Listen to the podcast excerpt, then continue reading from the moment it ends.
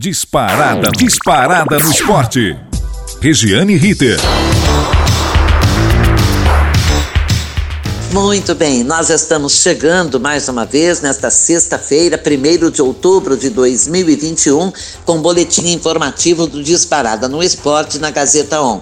Claro que hoje os cumprimentos são especiais, começa um novo mês, nós temos mais um final de ano chegando, mais um Natal se aproximando, uma virada de ano que vai acontecer e, claro, nos enchemos de esperanças de que tudo possa melhorar, de que nós tenhamos uma volta daquilo que era considerado normal na vida de todo brasileiro, na vida de todos os habitantes do planeta Terra. Portanto, tenhamos um mês de outubro de muitas boas notícias, de muita alegria, de muita felicidade, repito, principalmente de esperança de que possamos um dia retornar àquilo que foi considerado normal durante toda a nossa vida.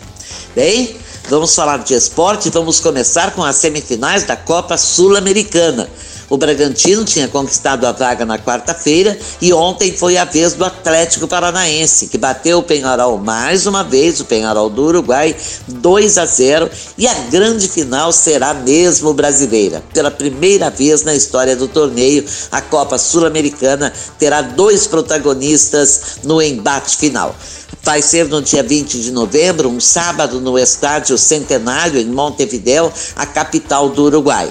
Os times finalistas levam 50% cada um da carga de ingressos, já que o público está de volta aos estádios paulatinamente, não todos, absolutamente todos imediatamente, mas na Sul-Americana já vai ser com verdadeiro espetáculo. Está sendo considerado assim. Já já eu explico por que a Comembol está fazendo um pedido inédito à FIFA.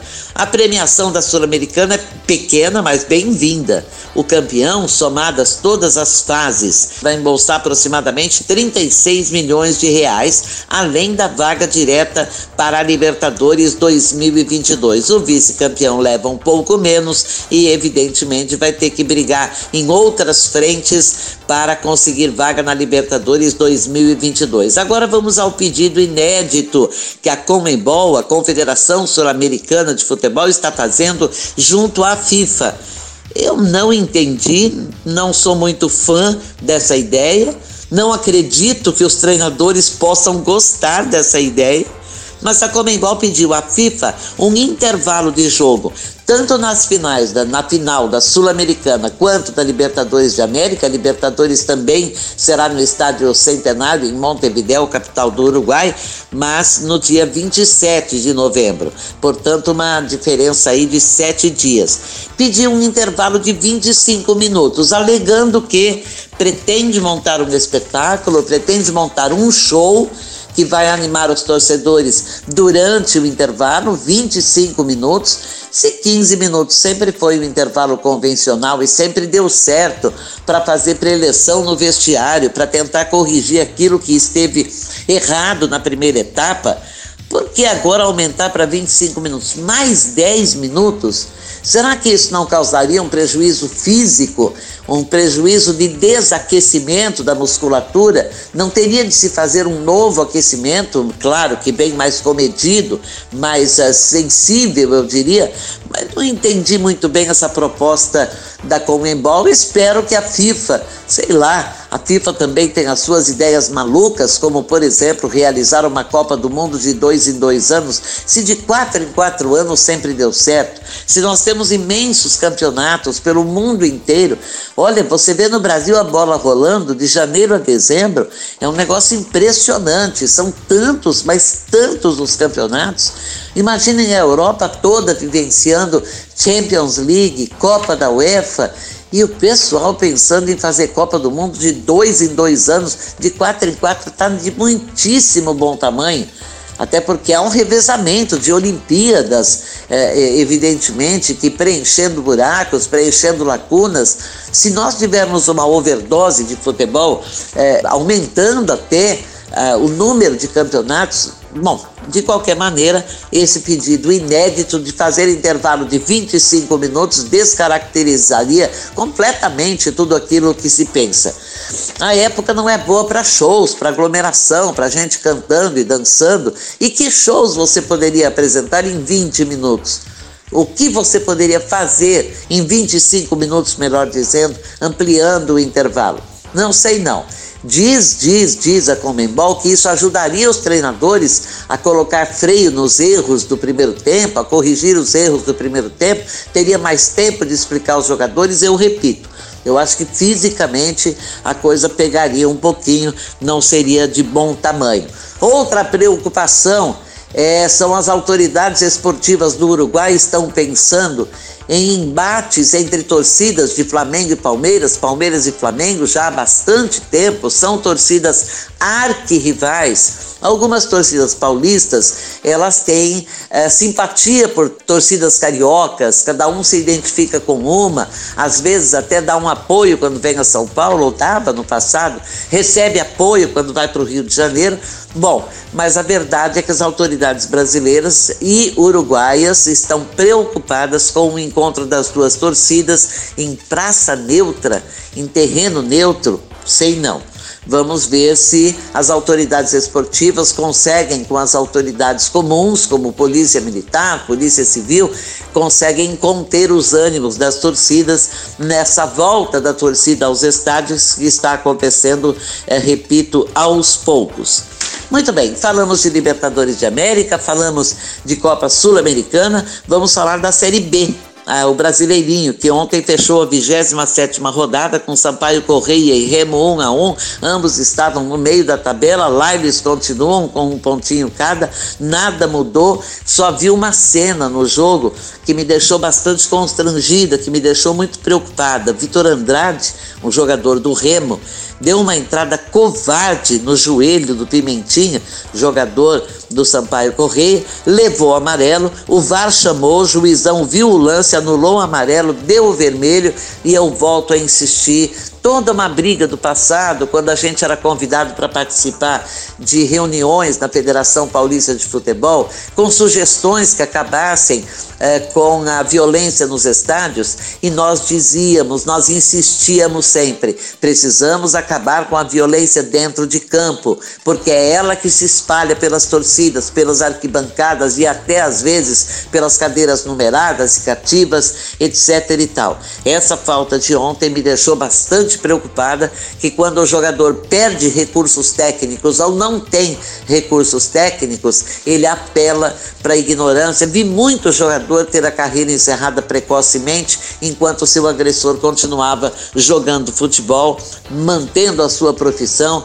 Eu acho muito injusto. Se cada jogador faltoso, agressor, tivesse o mesmo tempo de paralisação da carreira que o agredido, eu acho que eles pensariam uh, bem mais, bem mais antes de cometer uma falta como essa que eu vi ontem no Sampaio Correia e Remo, jogo que terminou em 1 um a 1. Um. Muito bem, hoje começa a 28ª rodada do Brasileirinho, a Série B do Campeonato Brasileiro, ou seja, a segunda divisão. Operário e Náutico no Paraná, às 21 horas e 30 minutos. Amanhã, 4 da tarde, Brusque e Guarani em Santa Catarina, Goiás e Vitória é, Goiás e Vitória, claro, lá em Goiás, às 18h30, CRD e CSA nas Alagoas, os times das letrinhas. 19 horas, Botafogo e Havaí no Rio, 21 horas, Ponte Preta e Vila Nova em Campinas. Domingo, 11 da manhã, o Cruzeiro recebe o Brasil de Pelotas em situação bastante delicada na tabela de classificação.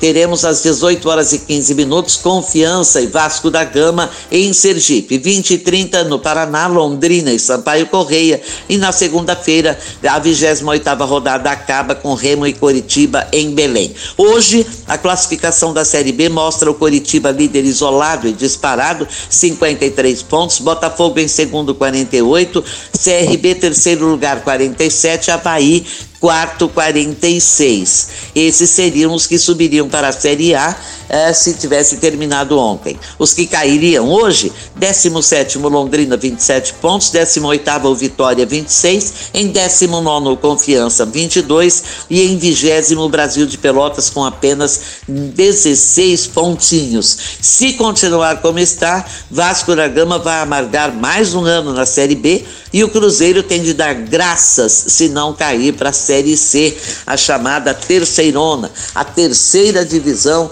do futebol do Brasil. Já o Brasileirão volta neste sábado com torcida, nem todos os jogos. Quer saber quando, onde e com quem o seu time vai jogar?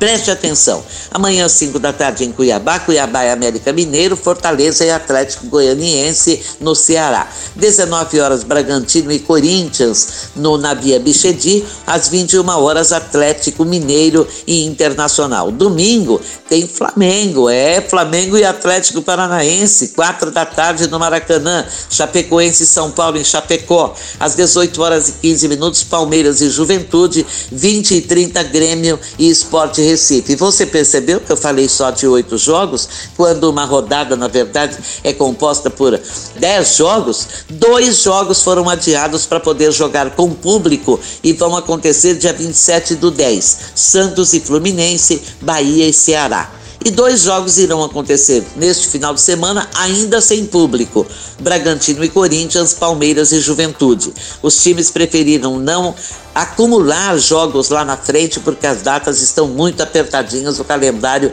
do futebol brasileiro é sempre assim. Todas as outras partidas tiveram liberação de parte do estádio pela CBF. Algumas batem de frente com governos estaduais, o caso de Palmeiras e Bragantino neste final de semana, que precisam concordar. E viva a desorganização do Brasil. Lembra da tabela de classificação? Não? Ah, tá. Vamos lembrar então: Atlético Mineiro disparado na frente, 46 pontos em primeiro.